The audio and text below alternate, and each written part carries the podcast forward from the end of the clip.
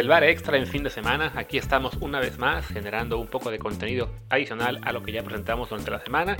Yo soy Luis Herrera y en nombre de Martín del Palacio les doy la bienvenida y les invito como siempre a que se suscriban a este programa en cualquiera que sea la plataforma favorita de ustedes para escuchar podcast. Estamos en Apple Podcast, Google Podcast, Spotify, Himalaya, Castro, Overcast, The Podcast App, Pocket Cast, Stitcher, TuneIn y muchísimas más.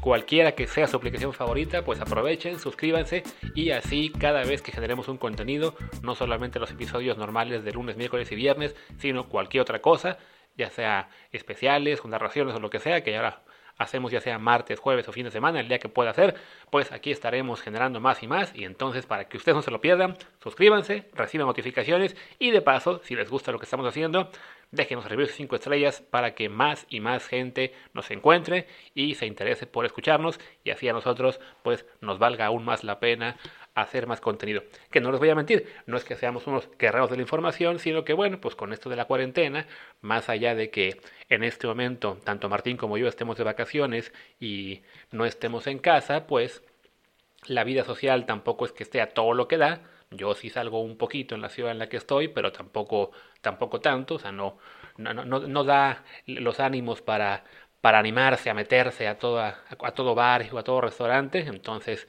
con moderación y con un poco de cuidado, pues a fin de cuentas termina quedando algo de tiempo extra y qué mejor que utilizarlo para generar más para este podcast. Y bueno, como siempre, les advierto, les aviso, para que nadie se sienta por engañado, que este contenido extra no es un episodio completo nuevo por sí solo, sino extender un poco la idea de un segmento del que hablamos ayer. En este caso, en el programa de este viernes hablamos durante un ratito de las nuevas camisetas de la temporada 2020-21. Hablamos de Liga Española, Liga Inglesa, Liga Italiana y Liga MX. Así que hoy ampliaremos un poquito esa comparación. Así que si no quieren volver a escuchar la parte que ya, que ya oyeron este viernes, son unos 23 minutos creo de, de esa parte. Así que en cuanto yo les diga que vuelvo más adelante, pues Sáltense esos 20 y pico minutos y yo regreso al final para añadir un poco a lo que ya hablamos este viernes. Pues venga, adelante.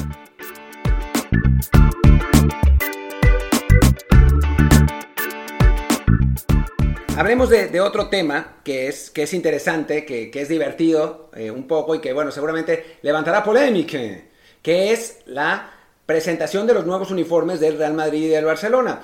Eh, bueno, recientemente presentaron ambos equipos sus uniformes alternativos y nosotros nos dimos a tarea no solamente de ver esos uniformes alternativos, sino de ver otros uniformes. Eh, bueno, los que sea, la mayoría ya se han presentado para la temporada 2021, faltan algunos, pero prácticamente los clubes importantes ya presentaron todos. Y pues nosotros nos pusimos a darles una checada, una revisada, ya los habíamos visto eh, cuando iban saliendo poco a poco, para ver cuáles eran los que nos habían gustado más y cuáles eran los que nos habían gustado menos. Para empezar, arranquemos con el Real Madrid y con el Barcelona y yo daré mi eh, juicio que es absolutamente implacable y así es la realidad. Y aunque, aunque se enojen los aficionados del Real Madrid, los uniformes del Barcelona de esta temporada están increíbles. Son los mejores uniformes que se presentaron en general para mí. Tanto el titular como el suplente del, del Barça están buenísimos. El titular que tiene esas rayitas amarillas que, están, que, que, lo hacen ver muy bien, que además evocan a tiempos pasados del Barcelona y el uniforme suplente que se presentó recientemente que es eh, negro con dorado que curiosamente pues parecería ser un poco una combinación que le va más al Real Madrid también está muy padre con el, con el escudo del Barcelona en, dorado y la, y la, palomita mientras que el Real Madrid se agradece el intento de eh, integrar un poco al Real Madrid masculino y el femenino, utilizando estos, estos temas rosas. Es, es, un uniforme original, interesante. El, uniforme rosa completo de suplente con, con vivos eh, azules también está padre. Em, o sea, no es, no es que está mal. Ya el, tercero ya me parece un poco descabellado con esas como cosas medio florales en, negro y rosa. Y sí, ya creo, creo que se pasaron un poco de, de pues de imaginativos, así como se pasaron con el uniforme de la selección mexicana que es negro y rosa que es espeluznante.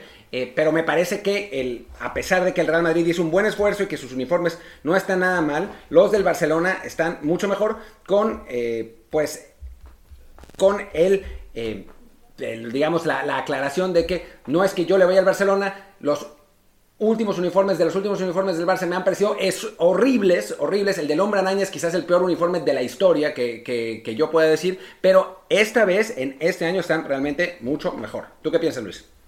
De acuerdo, el del, el del Barça está muy bonito, sobre todo el segundo, que se ve muy, muy elegante. y el primero, además, en comparación con los anteriores, sobre todo que vienen ahora con esta playera cuadrada espantosa, pues sí, sí es un avance bastante importante para el Barça. Y con el Madrid, pues siempre tiene la ventaja de que su uniforme titular pues es todo blanco, no, no, no, hay mucho para dónde hacerse, entonces ni para bien ni para mal. Es muy complicado arruinarlo, también es muy complicado de repente hacer uno que se note más que los anteriores.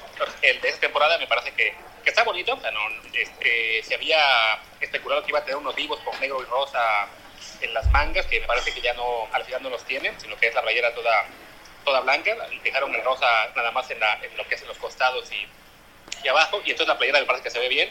Eh, y la rosa, que es un rosa como rosa mexicano, pues está, está curiosa, pero no, no es una playera que yo crea que vaya a, a romper la emoción de ventas, ¿no? Y, y, sí, la tercera, la verdad es que, pues, buen intento, pero creo que no, no se merece muchos aplausos, ¿no? En ese sentido, me parece mejor la del Atlético de Madrid, que, que también prestaron recientemente, una lo que es la segunda, muy bonita, una toda azul, y la típica rayada eh, titular, que ahí sí, mi única queja con esa de Atlético es que le haya puesto botones, porque yo odio toda playera de fútbol que lleve botones. A mí la de Atlético lo que no me gusta es em, que las rayas no, o sea, parece como que, no sé, como que las hicieron con paint. O sea, yo creo que quisieron como, como simular brochazos, pero en realidad están, tienen como una especie de, de terminado medio pues irregular, intencional obviamente, pero me parece eso, como que las, las hicieron en, en, esa eh, aplicación de, ya no se llaman aplicaciones, se llaman programas, eh, en ese programa de, Windows que uno podía hacer sus cosas y que le quedaban a veces esos terminados. Y bueno, no, hablamos, perdón, de que la camiseta, la tercera camiseta del Barcelona es también rosa, y entonces, no sé si alguna vez ha pasado esto en la vida, pero es de la primera vez que yo me acuerdo que el uniforme, un uniforme de Madrid y un uniforme de Barcelona son exactamente en el mismo tono y que si los usaran uno contra el otro, que obviamente no va a pasar, se confundirían, que eso es, muy extraño. Y ni hablar de la, tercera camiseta del Atlético de Madrid, que es amarillo fosforescente y es francamente como para, no sé, para ponérsela en la carretera en caso de que uno tenga un accidente. Sí, ese, intento, la verdad, que no es muy, afortunado el, último del Atlético de Madrid. Me quedo más con el segundo y, el, tema de las, de las fallas del primero a mí no me, no, no me muestra tanto, pero sabes que hablando de rayas, lo que sí fue muy llamativo fue lo que hicieron los tres equipos de Italia, bueno, en particular dos de ellos, que son la Juve y el, y el Inter, con su esfuerzo de este año.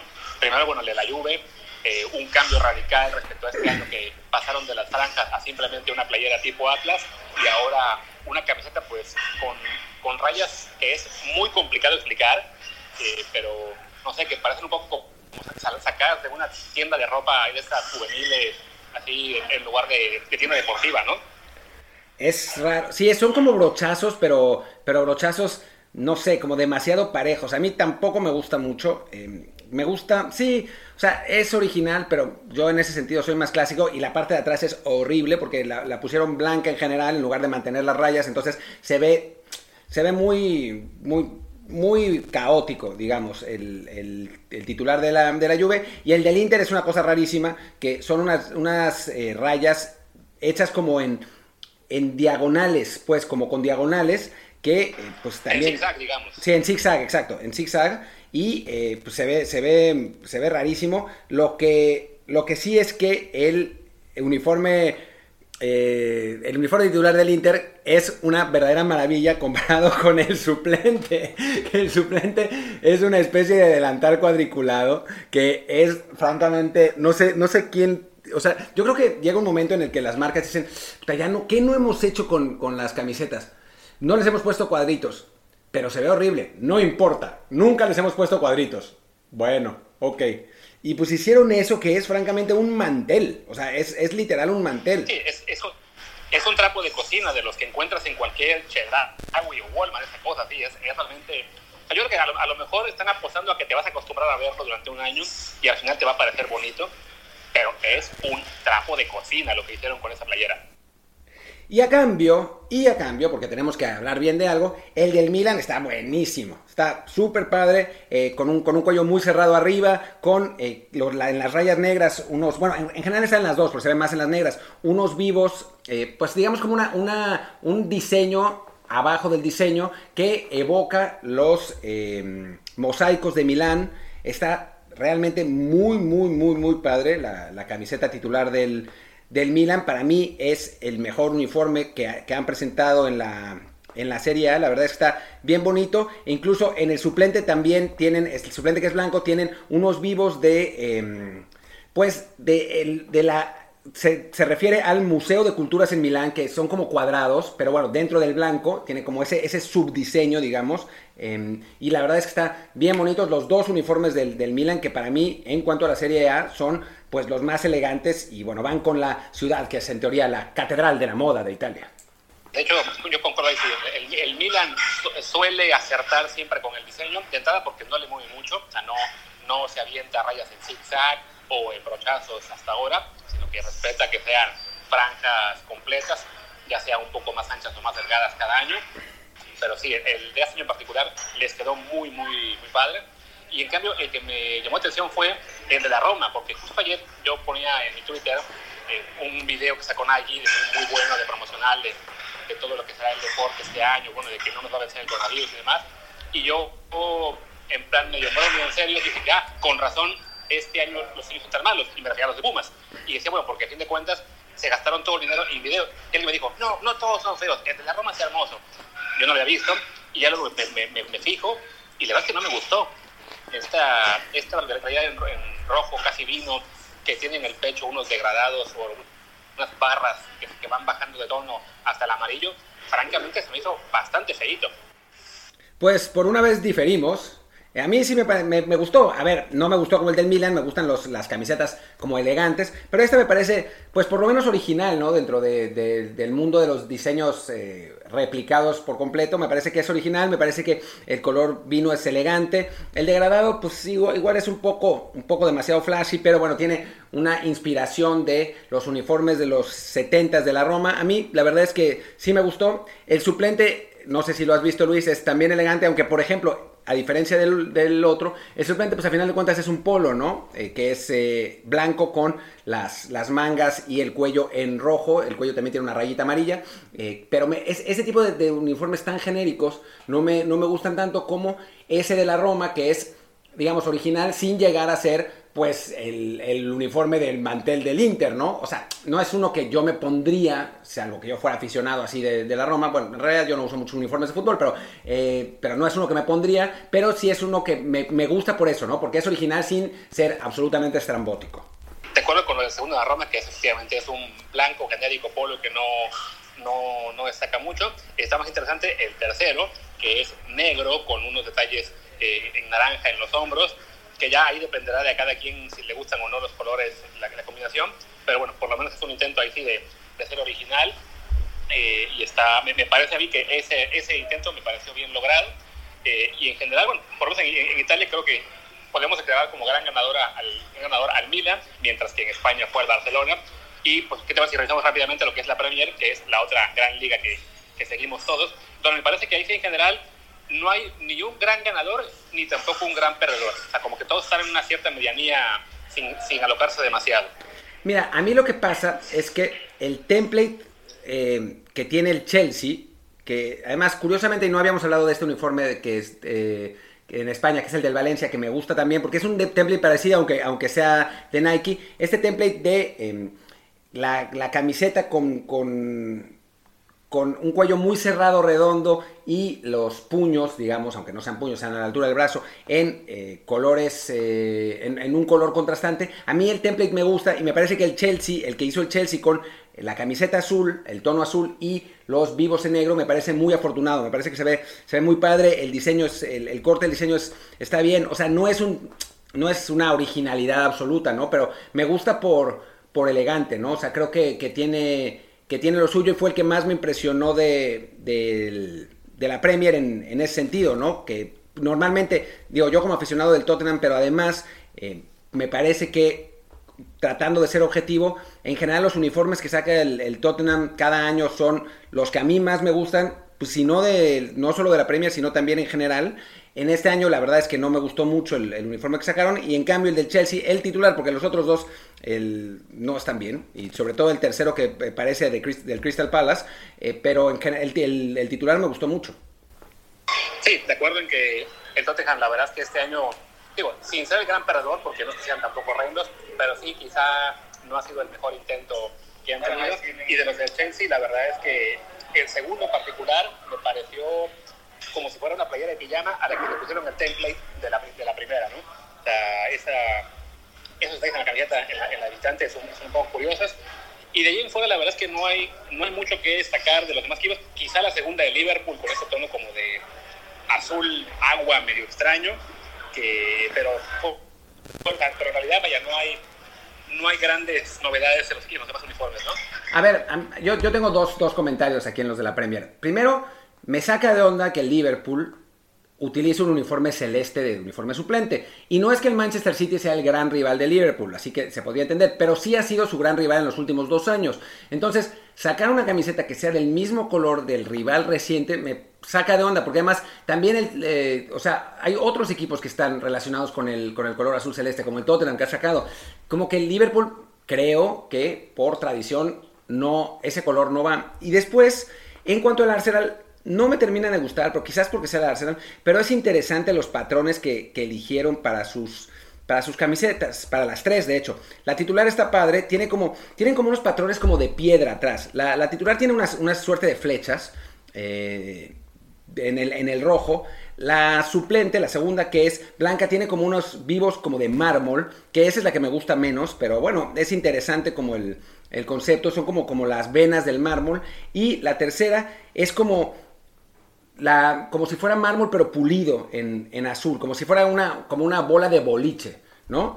Eh, y me parece que es interesante. No, ninguno de los tres me termina así de, de asombrar, ¿no? De, convencer así realmente, pero creo que dentro de esta cosa que hablamos de la falta de originalidad em, en general, pues eso sí me gustaron. A diferencia del del Manchester United, que me parece como si fuera uno de esos como ¿Sabes los, los, uniformes genéricos que salían pues por ahí en los 90 que comprábamos para nuestros equipos de fútbol de la prepa?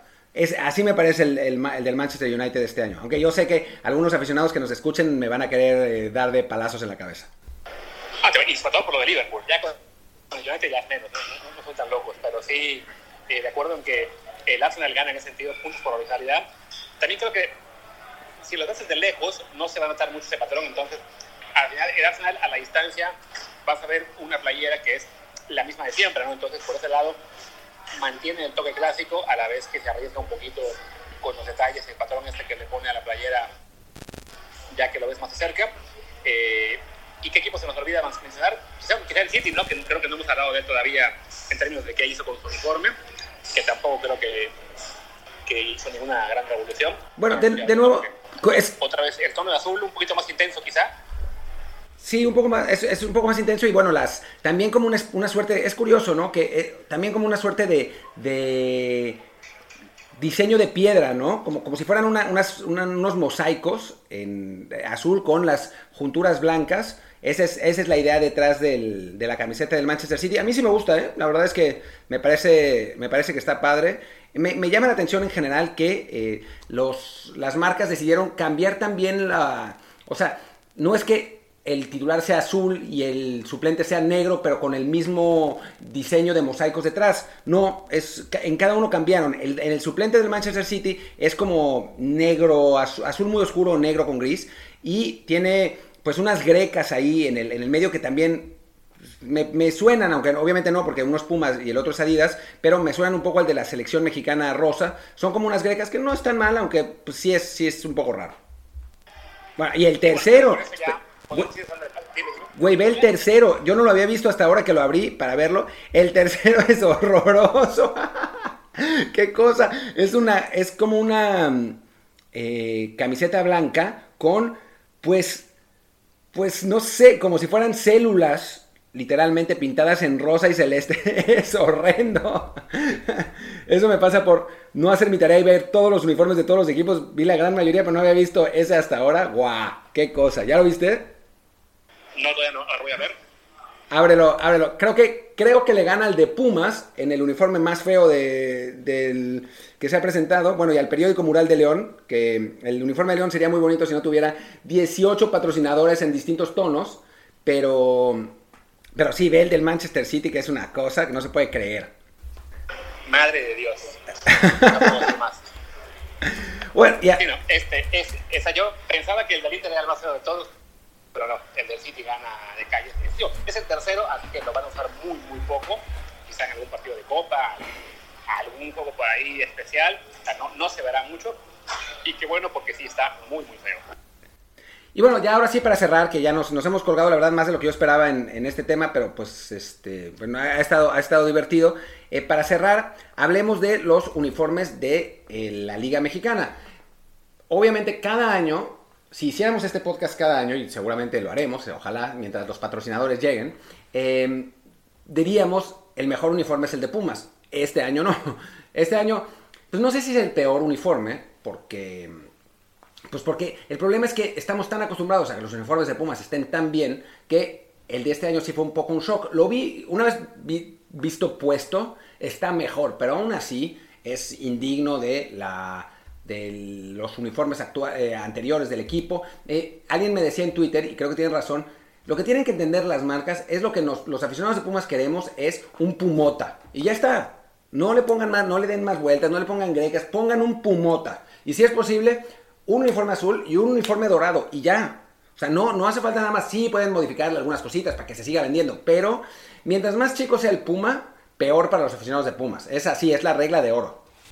Sí, de, de acuerdo. El, el blanco no se ve tan, mal, pero el azul es sencillamente espantoso, sobre todo con todo el, el contorno que le dejan en blanco al Puma. eh, es, es realmente horroroso. Y lo que dice Martín, o sea, los, que somos fan de Pumas solo queremos eso, una playera lisa con el Pumota y luego pónganle ahí los patrocinadores donde quieran. O sea, no- o sea, si, tienes el Puma más pequeño para que quepa el, ahora que es, HL o no me acuerdo ni qué marca, o algo, o Banamex en ese momento, pues bueno, que, que entren las marcas porque tienen que entrar ni modo. Pero hasta ahí no hace falta que le pongan ni rayitas, ni detalles, ni nada. O sea, no les interesa. O sea, la, la playera igual la vamos a seguir comprando. Si quieren que la compremos, aunque sea el año pasado, pues bueno, que un año sea blanca con puma dorado y el siguiente blanca con puma azul y ya con eso nos engañan. Pero no hace falta en serio meterse con, con el diseño porque realmente sí, este año ha ha sido una, una cosa horrible que si no fuera por la de León, sí creo que sería la peor de todas en el Liga Mexicana. Sí, que el problema de la León, o sea, a mí por ejemplo la suplente de León, la de las rayas me gusta, pero tiene 18 patrocinadores y eso que con- contrasta por ejemplo con la de Cruz Azul, que también tiene- sacó un diseño a rayas blancas y azules, que a mí me gusta mucho precisamente porque solamente tiene un patrocinador, Cementos Cruz Azul, y ya. O sea, no hace falta meter 8000 patrocinadores en la camiseta. Digo, supongo que a León sí para poder competir económicamente, pero creo que podría encontrar otras maneras de, em, de eh, que, llamar la atención de los anunciantes. No sé, en el estadio, no sé, no sé, de X o Y manera, cambiándole el nombre al, al estadio y poniéndole el estadio, no sé, que a ver, vamos a ver uno de los 8000 patrocinadores de León. El estadio Cementos em, Fortaleza, ¿no? Y entonces ya está, con eso suena en todos lados y no tienes que ponerle ese logotipo espeluznante en el medio de la, de la panza del jugador, que además tiene Telcel arriba, ¿no? Es, es, es un caos absoluto.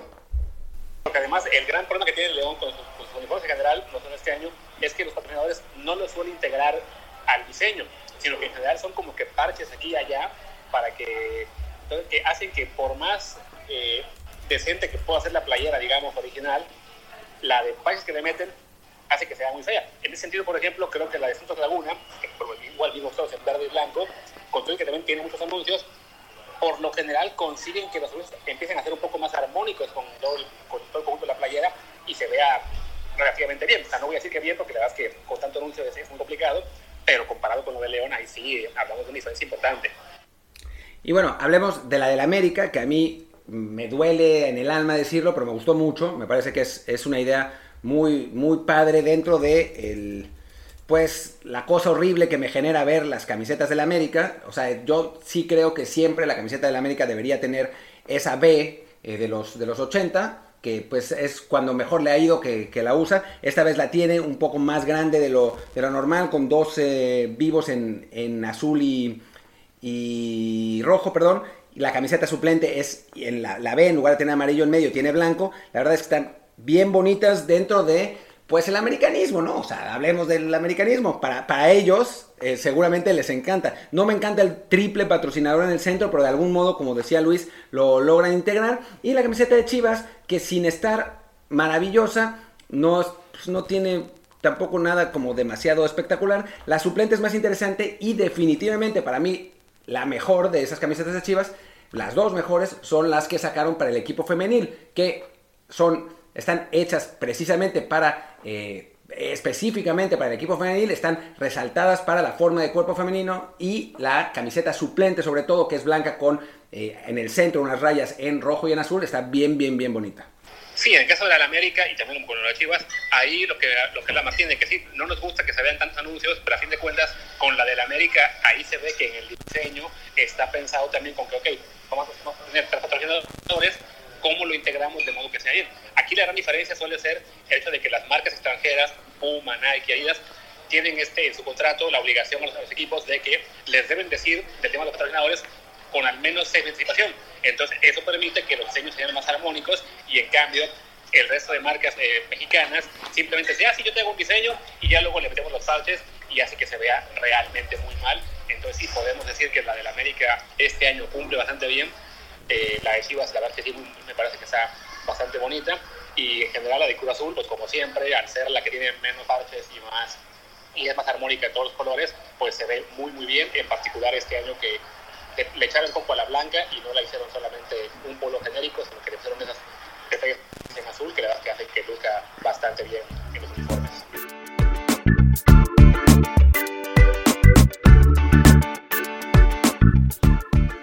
Lo que hablamos Martín y yo este viernes en el apartado de camisetas. Creo que podemos coincidir, si no todos, por lo menos la mayoría, en que en el término de México, la de Cruz Azul, la verdad es que está, está muy bien esa camiseta y la de Pumas es yo creo que de lo, de lo más feito junto a la de León.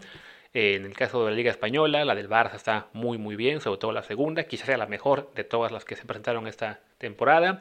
En Inglaterra la del Chelsea luce muy bien y en Italia la del Milan también es muy bonita. Pero bueno, nos dejamos fuera otras ligas, de las cuales también podríamos hablar un poquito el tema de hoy, sobre todo pensando en que habrá jugadores mexicanos que vestirán camisetas que no son muy que no somos muy familiares con ellas en México porque son equipos que no, que no conocemos mucho. El caso de Gerardo Arteaga que se va al Genk y Eugenio Pisuto que se va al Lille francés. Entonces, pues les cuento que ya la playera del Genk de la próxima temporada ya se presentó. Este equipo belga tiene un diseño, la verdad, muy muy sencillo. Es básicamente como el del Chelsea, quizá un tono de azul, eh, diríamos más suave, pero realmente es, pues sí, muy muy parecida a la del Chelsea. Es una totalmente totalmente en azul, solamente la, la palomita de Nike en blanco y los patrocinadores, pero no tiene mayor chiste esa playera. Entonces, pues habrá quien le guste la simpleza de la camiseta, habrá quien sienta que, que le falta un poquito de, de trabajo a, al diseño. La, de visita, ahí sí está un poquito mejor porque eh, es un uniforme blanco con detalles en negro. Los hombros están en negro, también hay unos en los costados unas pequeñas líneas en ese color. Y además, en el frente de la camiseta hay una marca de agua con una especie de diseño como de mina. Me imagino que porque al, será parte de la actividad eh, industrial del área donde juega el Genk. Entonces esa playera blanca con negro, parecida un poco a la de Valencia, podemos decir. La verdad es que sí, con ese detalle de la, de la mina en marca de agua se ve bastante bien. Así que esperemos que cuando Gerardo Arteaga juegue con el Genk, le toque jugar sobre todo con la de visita, porque sí, ese uniforme luce bastante, bastante bien. Y en el caso de Eugenio Pisuto, que, al que ya presentaron con el Il francés, pues tenemos que es un uniforme que me recordó increíblemente, y quizás sea porque, bueno, porque yo soy de ahí, al Veracruz, el, informe del, Veracruz, de los del Tiburones, esta playera que tenía el Tibu, con la que era una B, pero no, no una B hasta abajo del abdomen, sino solamente en el pecho, un poco inspirada en la de, la de Bell Starfield, cuando era hace creo que dos tres años ese uniforme, pues el del, el del así es el que presentaron. Roja la camiseta, con esta especie como de B eh, en azul, pero en, el pecho. no es una B exactamente, sino que en la, parte así como que de la axila se, se, deforma, digamos. Pero bueno, la, playera en sí es bastante parecida a esa del tiburón. Entonces quizá para, para nosotros que somos los veracruzanos que no tenemos ya el Dibu, pues será una buena excusa para hacernos fans del equipo de, de Pisuto. Este, este equipo que además el, el short también es en azul marino, como el del Veracruz. Entonces, pues le vamos a llamar a partir de ahora al equipo de Eugenio Pisuto los tiburones rojos de Lille. ¿Por qué no? Así es. Eh, aún no está completamente garantizado que se va a quedar ahí. Hoy en la rueda de prensa de presentación dijeron que sí, que jugará con el primer equipo de Lille esta temporada, pero también está la posibilidad de que lo cedieran al Boavista de Portugal, que es un equipo que es propiedad del mismo dueño que el de Lille. Si así fuera, entonces tendríamos que acostumbrarnos a ver a Pisuto como si fuera una bandera cuadros, porque es el diseño que tiene el Boavista. Una bandera cuadros blancos y negros, muy parecido pues, al de Croacia o al que usó este año el Barcelona, simplemente en colores blanco y negro. Pues ya dependerá de cada quien si le gusta o no los motivos en, cuadros. La verdad es que a mí no, no mucho. Entonces, pues prefiero, prefiero que se quede con el Lille, tanto por colores como porque el diseño está más padre. Entonces, sí, de, los nuevos equipos de los juegos mexicanos, francamente para mí el diseño más atractivo es el que, el que tiene el, el Lille francés con la playera roja. Y fuera de eso, que ya nos faltó hablar eh, ayer de la liga alemana, por ahí con el Bayern Múnich, que no se, no se rompe la cabeza, como siempre sacó uniforme rojo con pues muy similar a los anteriores, la verdad es que no tiene nada, nada que destacarle este año. Mismo caso de, del, Ajax, por ejemplo, de, Edson Álvarez, que también es el típico blanco con la franja, con la franja roja, roja. Perdón. El Paris Saint Germain igual, no, no le metió mucho la innovación este año. Como que en Europa en general eh, es un año que, en el que fuera de los casos de, de Italia con, el, con la Juventus o con el o con el Inter, la gran mayoría de equipos tienen uniformes, al menos de, titular, muy parecidos a lo que tenían el año pasado. Y bueno, como este extra, a decir verdad, ya está quedando muy largo, porque a fin de cuentas el segmento de ayer entre Lamos Martín y yo, eh, pues se hizo mucho más largo de lo que esperábamos, le voy a parar aquí. Ya ustedes nos podrán contar en, en Twitter cuál uniforme les pareció mejor. Yo me quedo con el del Tiburones Rojos de Lille Esperemos, me imagino que muchos se usarán el Barcelona, salvo eh, el caso evidentemente de los Santos Madrid. Pero bueno, los, dejo por ahora y nos veremos el lunes en el episodio común y corriente de, esos días.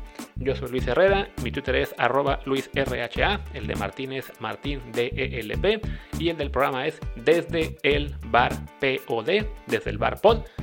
Gracias y hasta el lunes.